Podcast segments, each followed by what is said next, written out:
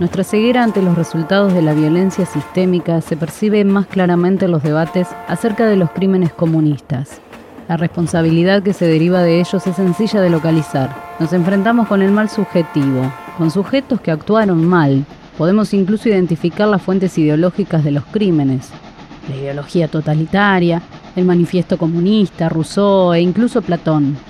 Pero cuando se llama la atención sobre los millones de personas que murieron como resultado de la globalización capitalista, desde la tragedia de México en el siglo XVI hasta el holocausto del Congo belga hace un siglo, en gran medida se rechaza la responsabilidad. Parece que todo hubiera ocurrido como resultado de un proceso objetivo, que nadie planeó ni ejecutó, y para el que no había ningún manifiesto capitalista.